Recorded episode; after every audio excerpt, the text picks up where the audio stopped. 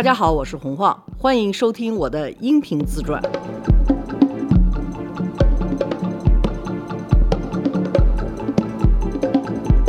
大家好，罗叔好，洪你好。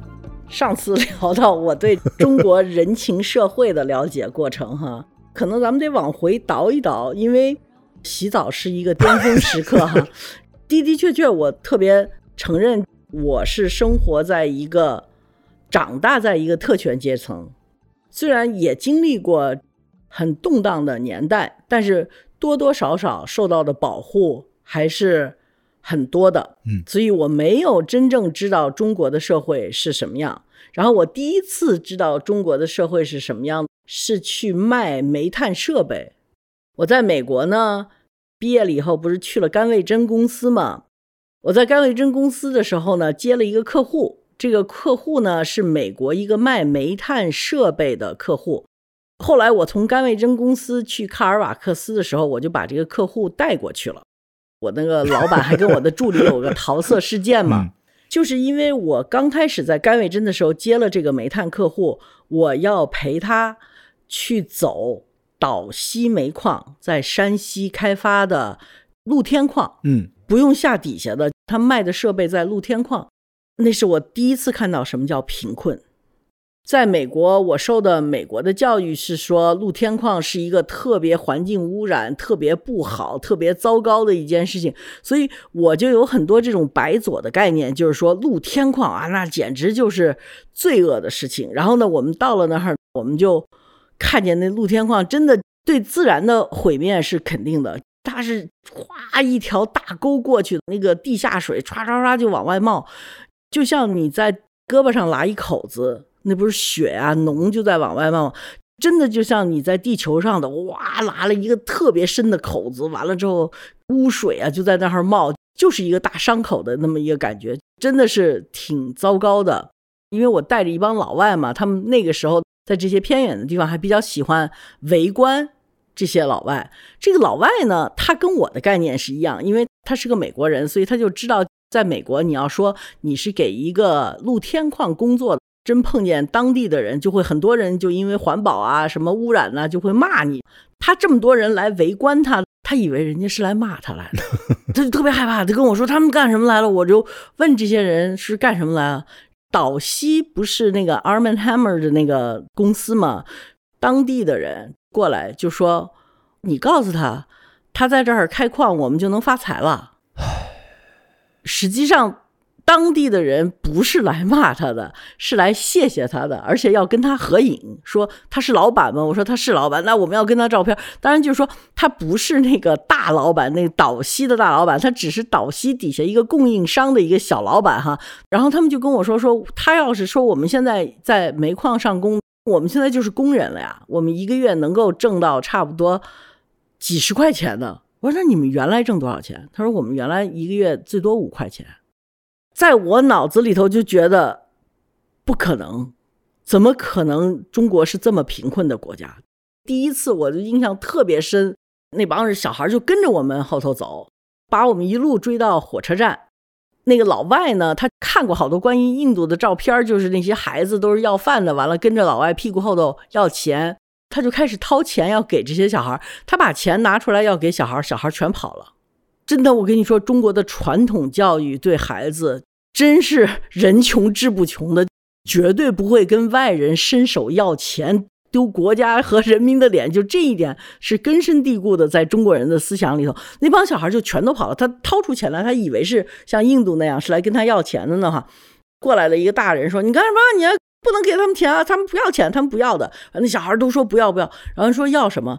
那个老外拿了一个宝丽来，他们觉得那个东西特新鲜。就刷刷刷一闪，照片就出来了。然后他们就指着那个照相机问那个老外说：“给他一毛钱，能不能给他拍张照？”我现在都想把那个照片收回来，因为我觉得应该是特别宝贵的。哇，真的是在山西特别偏远的一个地方，一个小火车站，所有的那小孩的脸那脏啊，但是高兴啊，因为说给他一毛钱。或者是三分钱、几分钱，让他给他拍照。老外说不要钱，不要钱，我都给你们拍，你们好好排队。然后这帮小孩就特别好的就排着一个队，就挨着个的让他照，一直照到胶卷完了，我们上火车。我真的真的没有想到过中国普通老百姓过的日子这么艰难。对我来讲，我是头一次开眼，说啊，是这个样子的。同样还是这个老板，这公司叫 Pepco，他们卖的那个设备呢，是给火车装煤卸煤的。卖了一个岛锡呢，他们就觉得，哎，这事儿靠谱，然后他们就想到中国所有的煤炭去推广他们的技术。他们那个有一点全自动高科技技术，因为几个创始人都是学电脑的，他们还有一套技术呢，就是在下沉到煤矿里头去。我们在八几年的时候，在煤矿里头出事儿的一个特别大的原因，就是因为煤矿里头它不都铺着那个轨道吗？装煤的车互相撞，或者装煤的车跟装人的车在撞，这个呢就出很多事故。因为我们所有的信号啊都不灵，但是他们有一套红外线就安着这个轨道上头，而且是自动的就能够把车给弄停，所以他就想在中国卖这套设备，还卖他那个装煤卸煤的那套设备。装煤卸煤的也是自动的，就是你告诉他车厢是什么样的，他进去了之后，他那个斗会自然的下来，装到差不多满到什么程度，他斗就上去了，就这么样一下自动化的那个设备是他们家的。然后我们就挨着煤矿的走。开始的第一个煤矿应该是在淮南，应该是早春的时候。你早春的时候，你去淮南煤矿吧，我就觉得哦还行，因为我们进去了之后，虽然有点冷，都没有暖气，大家穿着大衣，然后呢就倒一杯热茶，坐着那儿。淮南的就是那种小姑娘来倒茶，然后小姑娘就是那种中国像那种宣传画里头五十年代的小姑娘，她在这儿梳一个小辫儿，扎一个小红头绳儿。就把头发在左边或者右边，在脑顶上头有一个小辫儿，不是在脑瓜子的左轮和右轮那儿有一个小辫儿那样的，可能头发不挡着眼睛，能干活儿，戴着袖套，大白袖套，在茶缸里头加热水，然后吃的也很好，都是新鲜蔬菜，就一直往北走吧，就觉得这个好像条件就不那么好，一直到了大同以后。可能他们也不算太重视啊，知道他们这帮人就是来卖设备的，反正就找了一个人出来接待我们。我们到了吧，那人还没到，然后那接待人说：“你们等会儿，你们先坐那儿吧。”我们到了一个接待室，那接待室呢就有那个大沙发，两个座儿的旁边还铺着那个绣的那种小布，我就坐那个沙发，我一屁股坐下去，人就汤里头了，因为那个弹簧已经全部完蛋了。基本上我就像个狗熊似的，就四脚朝天的就抡那里头了。那帮老外赶快给我拽起来，说怎么回事？我说我还是坐在这个轮上就行了，我别往上头坐，因为弹簧没了。然后他们坐的时候都开始变成小心翼翼的。完了，发现那里头的沙发除了一个是好的，就是给中国的领导留的那个是好的，其他的你只能坐在那个轮上，就那个木头那个框上。你要往后头坐，肯定咣叽一下就进去了。然后一会儿领导来了，冷啊，也没有茶水啊。现在想想，美国人真是他不知道，没吃过苦，他娇生惯养的。那个时候，北方的煤气也停了，就屋里头还是冷。他就觉得，哎，在淮南煤矿不是有那个茶可以捂捂手吗？他就说啊，有没有茶喝？然后我就问中方，我说可以来点茶吗？他们说啊，可以，可以，可以啊，又忘了倒茶了。老王，把茶拿过来。就来了一个，他只有一只胳膊，只有一只腿。他的另外一只腿是从膝盖下面就已经截肢了，他一只胳膊就是手腕上头一眨巴也截肢了，他就一只手提拉着一个水壶，一个腿就这么蹦过来了，蹦进来了给我们倒茶，给我吓得我就觉得这怎么可以呢？老外也吓坏了，就意思就是说我不喝了，我不喝了，没关系。然后我赶快把这暖壶接过来，然后他们说。甭管老王可以倒茶，老王可以。然后你就看他把那个暖壶特别溜，拿嘴咔一下子就把那个暖壶那个塞子拿下来，啪倒上水。第二个倒上水，他肯定是受伤的矿工留在那儿做接待工作的。我当时我就觉得，这个被接待的人他的罪恶感是巨大的。我 我怎么能够欺负一个残疾人？这种样跟着这个煤炭公司。一溜烟儿的走，才让我意识到在北京城外和我的生活范围内，大家是怎么生活的。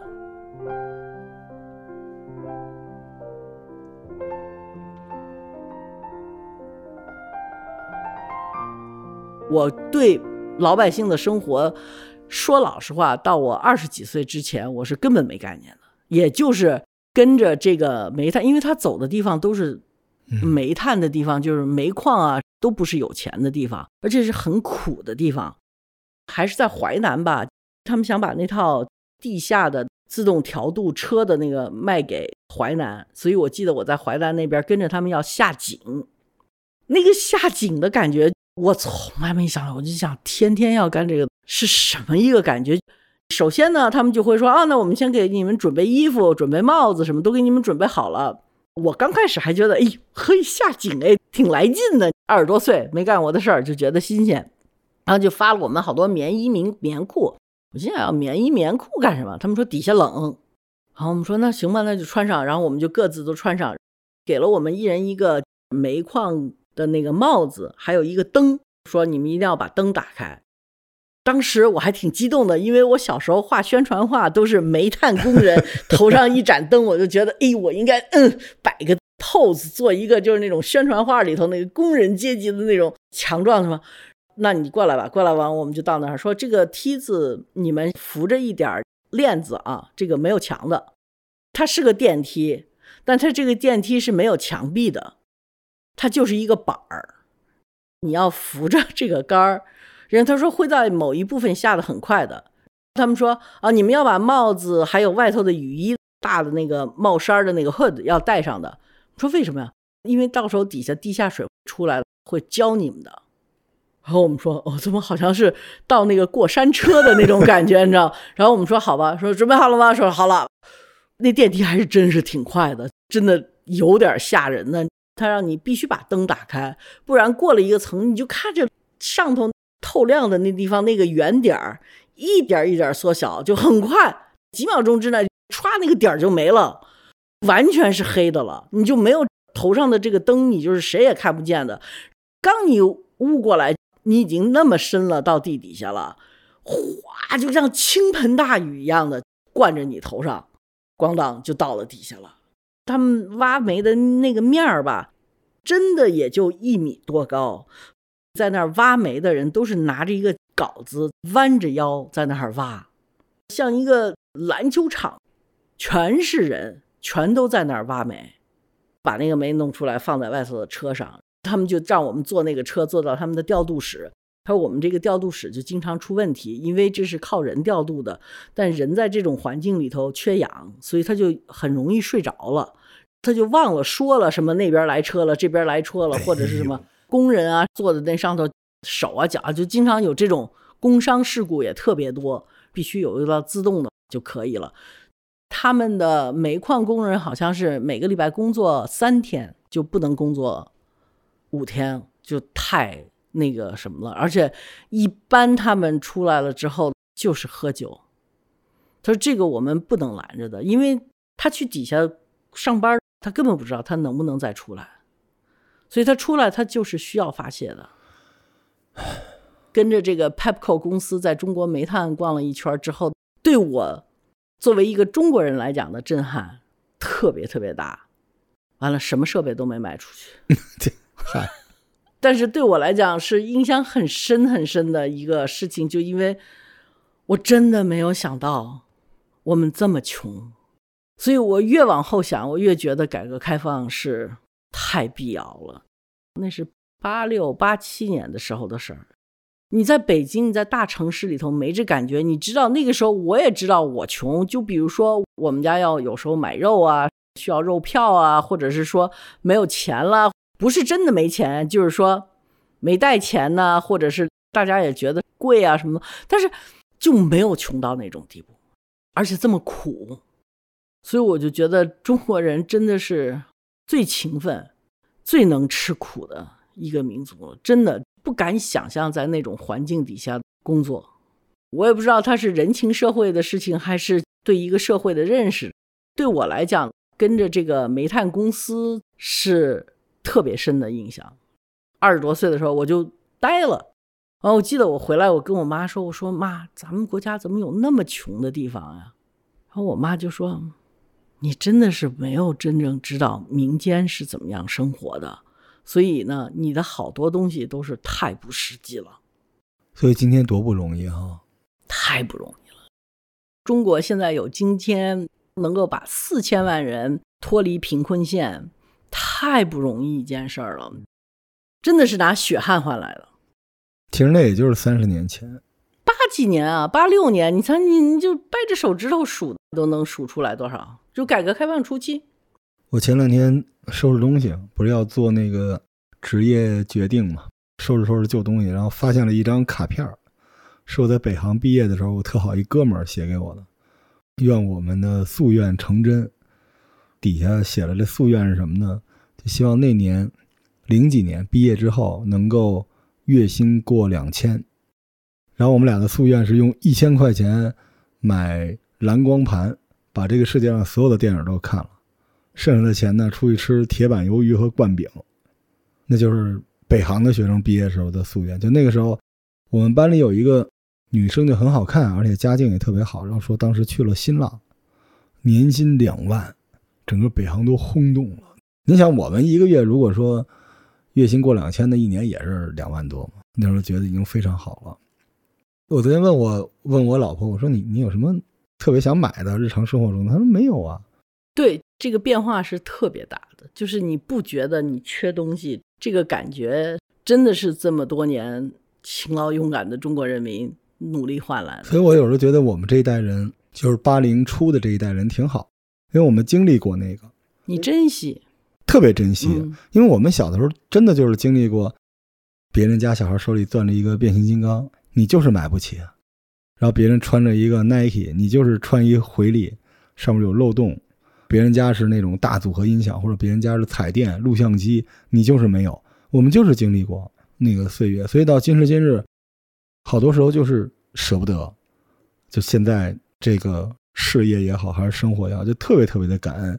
有时候我跟我老婆聊天，我们俩也在聊说，哎，咱小时候什么什么东西没吃够，那咱们再找找，我们就会喜欢这些东西。我小时候就是山楂片没吃够，因为山楂片 我们在住校学校刚开始，我们把它假装当药，说老师我们胃疼，所以我们买山楂片去。买山楂丸儿，山楂丸儿嘛，啊，晚上我们把那山楂丸儿就到，后来发现山楂丸儿是真的是药，也不怎么太好吃，也不甜，山楂片好吃。我记得魏公村门口那个副食店哈，买山楂丸儿是在那个合作社呢那一块儿，就有一个小柜台是卖药的，那儿买山楂丸儿，但是要买糖呢，就买副食品的那一块儿。所以我们都看着老师，我们玩山楂丸儿去，反正看着老师走了。凑一下从那个合作社这块儿转 到副食品那块儿去买山楂片儿，或者是果丹皮吃，有时候就被老师逮着了，把果丹皮、山楂片儿什么还给没收了。所以我就特爱吃山楂片儿，一直到我三十多岁的时候，我爸还给我买山楂片儿吃。然后我就记得我吃了之后，我说这玩意儿怎么跟纸壳儿似的？有什么好吃的？我爸说啊，你不爱吃山楂片了，你小时候最爱吃这个。我回忆过去那个事情吧。也不是为了教育当下的年轻人，你要怎么？这个播客是没有任何教育目的的，这是我只有教你坏，不会教你好的。我们自己开心，对对，我们就是为了自己开心，为了有滋味儿。我们自己就是这么过来的。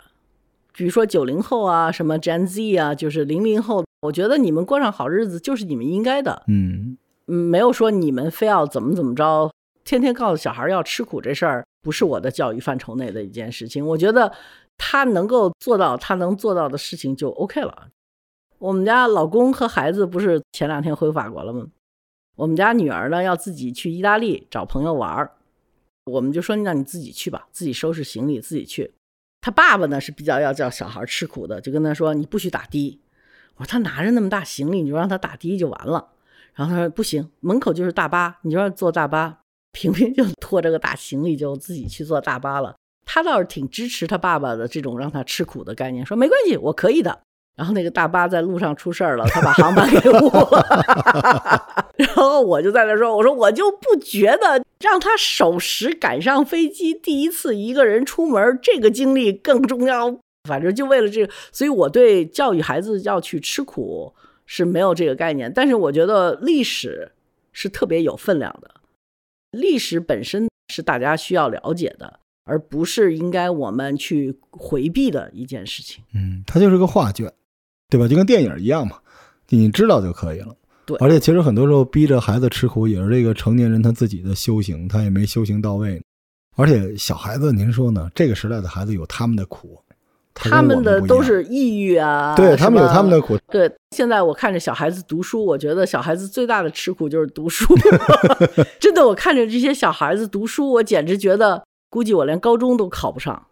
那时候跟我爸聊天我才知道，就是我爸小的时候是他是孤儿，等于被家里人给轰出去了。然后他那时候为了读书，每天要步行二十多公里，就为了蹭一个书。然后他当时的老师明知道如此，就是允许他蹭。我爸就是这么蹭大的，所以可能那个年代的苦就是无书可读。像爷爷奶奶那一代的苦，就是能不能活下来；爸爸妈妈就是说能不能吃饱穿暖。所以到我这一代的时候，就是我可能想吃更好吃的东西，对吧？因为中国人的基因里面，饥荒这件事情距离我们没有那么远啊，嗯，不到一百年、几十年嘛。家里很多老人他是经历过三年灾害什么之类的，就留到现在的，经历过战争，八几年不是还跟越南打仗了吗？我生的那年还是自然灾害的最后一年呢。对呀嗯，所以我妈妈特别记忆犹新的告诉我，怀我的时候她是多么的辛苦，因为没吃的。是。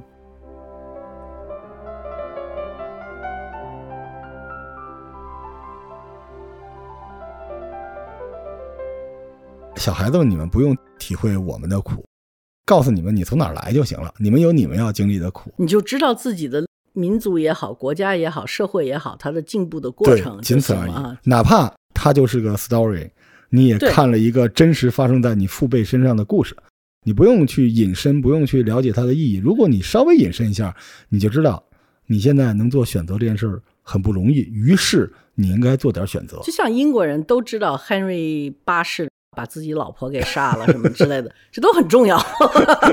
你就当段子听，是吧？要不然的话，他没那么一个国王。英国的那个整个的宗教还属于天主教呢，可不是吗他也分不出来，不让他离婚，他是要把那个天主教的老婆给休了，娶 Boleyn 这个 sister 里头的之一，好像是个妹妹，特有心机的一个女人。后来亨利八世发现这姐们儿在算计他，就毅然决然的把他脑袋给砍了。这些都是历史的事情。你为什么是信这种教？今天你爸爸妈妈为什么中国人对吃苦这件事情还这么记忆犹新？就是因为有好几代人是这么过来的。对，你可以不接受，但是希望你能理解。很多时候，你的父辈或者再大一辈的老人，他们为什么那样，你理解就行了。嗯，他在那种环境中长大，他的所有的恐惧、所有的焦虑都在这个点上。嗯，希望你拿它当个 content，你基因里面躲不开的，就是这么过来的。所以希望这一代孩子呢，你们不用面对我们要面对的问题，对吧？你们就好好面对你们面对的问题。反正我们一代一代都解决了我们的问题，别把你们孩子给逼死了。你就开这心。念书这事儿吧，就得有点个人兴趣，要没个人兴趣，这书也念不好。我反正现在看小孩子念书真的是很苦很苦。您知道，我小的时候除了念书没别的事儿干，所以书只有一种可能，就是读好了有人夸你，但是读好了就累。如果你不想累，就没人夸你，爸妈 K 你，但你也能生存。现在小孩子能做的事太多了，一万个好玩的事情唾手可得。你说那时候我们小时候最大的乐趣就是下了课回家看个动画片儿，六点半北京电视台。除此之外，什么娱乐都没有啊。可能大家都觉得那时候小孩可以出去拿个破棍儿，可以自由的玩。弹球、皮筋儿，女孩子玩皮筋儿，男孩子还不玩皮筋儿。对，男孩子不玩，男孩子沙包，男女共同玩的是丢沙包。嗯丢沙包啊、啊！我要不是就是单身很多年，那时候我丢沙包就丢的贼狠，一个包把我对面女生差点砸晕了。你这种样的小孩就特讨厌。我小时候就烦你这样的男生，我是很认真我尊重他，我就是玩命的。真的，你看见女生吧，你就不应该那么狠了。我当时就觉得哇，你玩的太好了，我一定要拿出我浑身的解数跟你正面的较量一下，然后哭着就跑了。那个时代对我来说就是特别好玩的一段，嗯，所以有时候咱们不用忆苦思甜，没那么苦。真的是特别苦。他处在那里头环境的人不一定不觉得得是那么苦。我不觉得？我在写一本书，就我特喜欢的一个中国品牌叫知和，我在用英文写他们的一个经历。他们这里头有一个老板，就是叶总。叶总小时候是福建山里头的人，他就说他小时候上学就像你爸爸的经历一样，要不然走二十多公里到旁边的小镇上头去上中学，要不然他们扒火车，那个火车能带他们走那么十几公里，再跳下来，然后就到了那个镇的旁边了，就可以少走点路。我记得我带着记者跟他回忆那段事情，就看他们扒火车的那块，那个记者就在那儿哭了，说怎么这么难呢？哎，在那儿我说你能不哭吗？我说咱们记者，咱们控制一点自己的感情，因为你哭了之后他就不讲了，你知道吗？他就觉得我是不是太忆苦思甜了，把你们都给说哭了。我自己心里头也觉得，哦，哇，太不容易了。后来我就。问他，我说你们那个时候觉得？他说：“哎呀，其实我们那个时候没有觉得苦，因为都这样做。回家的时候他们也扒火车，因为都是货车，不是客车，你没法停。他有时候停，有时候不停。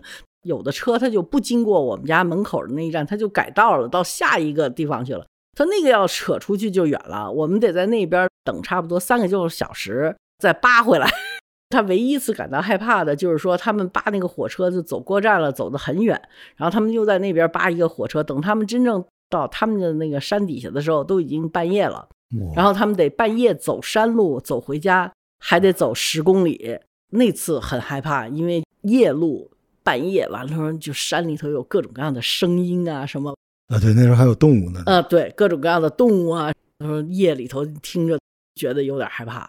我说：“那你是不是觉得特别苦？”他说：“我们就知道我们特别穷，但是你说真的是苦，或者是我们觉得我们特别羡慕别人也没有，因为周围都差不多。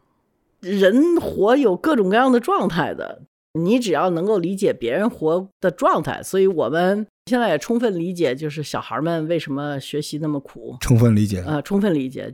我觉得大人不应该再逼他们了，因为有时候。”会逼出心理毛病来。对，因为他们就生活在这个时代，所以你不能辛辛苦苦的为他们打造了这个时代，反而怪他们不尊重你过去的那个时代是不对的。你要的就是他们衣食无忧，然后他们真正衣食无忧了，他们的忧就是在于抑郁。王者荣耀能不能打上级数？有没有小伙伴一起搜搜？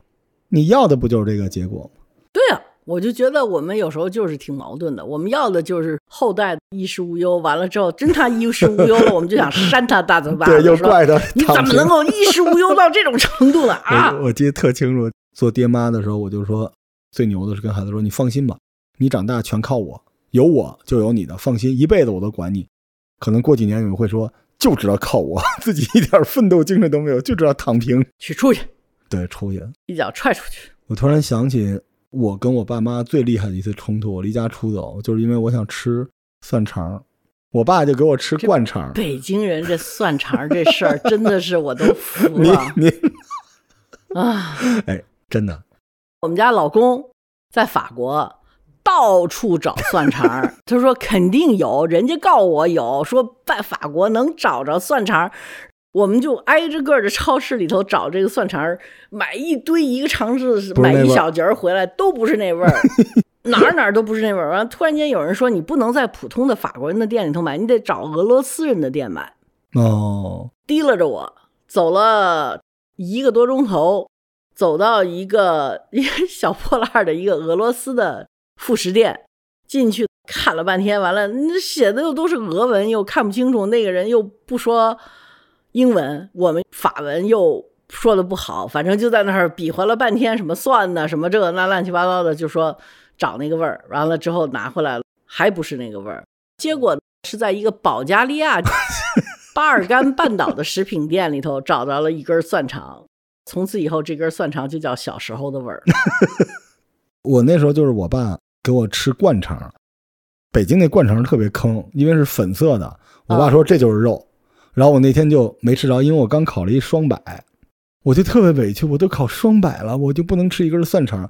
后来那天我爸是不是不顺利还是怎么，就大骂我，说你知道革命先烈，就让我背就是红领巾是怎么来的，然后董存瑞、黄继光，然后刘二小什么放牛郎全都说了一遍，就说咱们家就是吃这个，你就是没有。我说那谁谁谁家都有蒜肠，是他咱们家就是没有。你要接受这个事情。说我们老罗家就怎么样，特别委屈。那天我我晚上就是抱着被子哭。第二天我去上学了，然后我上学的时候，到了课堂，夏天突然就是特难闻，很多小伙伴来回找，我也不知道，我也找。结果到了快中午的时候，我打开书包，里边塞了半截蒜肠，一把就把那塞嘴里，然后呜呜一直那样的，一嘴就是那。然后那就是我就小的时候跟我爸妈的那次和解。我就是知道他们知道了我的苦。我回了家之后，我爸很正常，然后我问我妈，我妈也很正常，没有人理我。就是我们家就像什么都没发生一样，这个是中国家长对待一切他们应该道歉的。他们不会说 sorry，但他们会做，真的不会说 sorry。我就觉得中国的家长为什么不能说 sorry 呢？我就是那种骂完了就说 sorry 的，就是我经常骂人，骂完了就说对不起啊，我刚才真的态度不好，但我真急了来着。您看，我就是在这种逆境中学会了他们说了 sorry，然后我就特别特别的幸福。那天晴儿就跟我爸说：“爸，我想吃灌肠。”然后我爸大概说了个嘚瑟之类的东西吧，一边待着走。这就是几代人不同，但是我那个时刻我明白了爸妈的不容易，但是我爸妈也理解了我的不容易，所以我们家将来就是传家的这个食品就是蒜肠，将来我姑娘结婚的时候 陪嫁就是蒜肠。嗯，谢天谢地，我们家姑娘是不要吃蒜肠。行，咱们这期最后在蒜肠中结束了哈。嗯，有点想吃蒜肠了，我下次给您带点吧。其实它里面就是面，其实就是面，你就是瞎矫情，跟那灌肠没什么啥区别。但它就是差一点儿。你看那灌肠也都是蘸着蒜汁儿吃的，那蒜味儿是一点不少了。你的就是淀粉，要不然是炸了给你吃，要不然就是切了一股点你就缺那点味精和那个肉肉味粉的那个味儿。对，没多少肉。这就是我的人情世故，怎么着吧？好吧，那行。我给你寄三公斤过来。行嘞，在蒜味中啊，我们结束结束这期节目。啊啊啊！下期再见。好的，下期再见。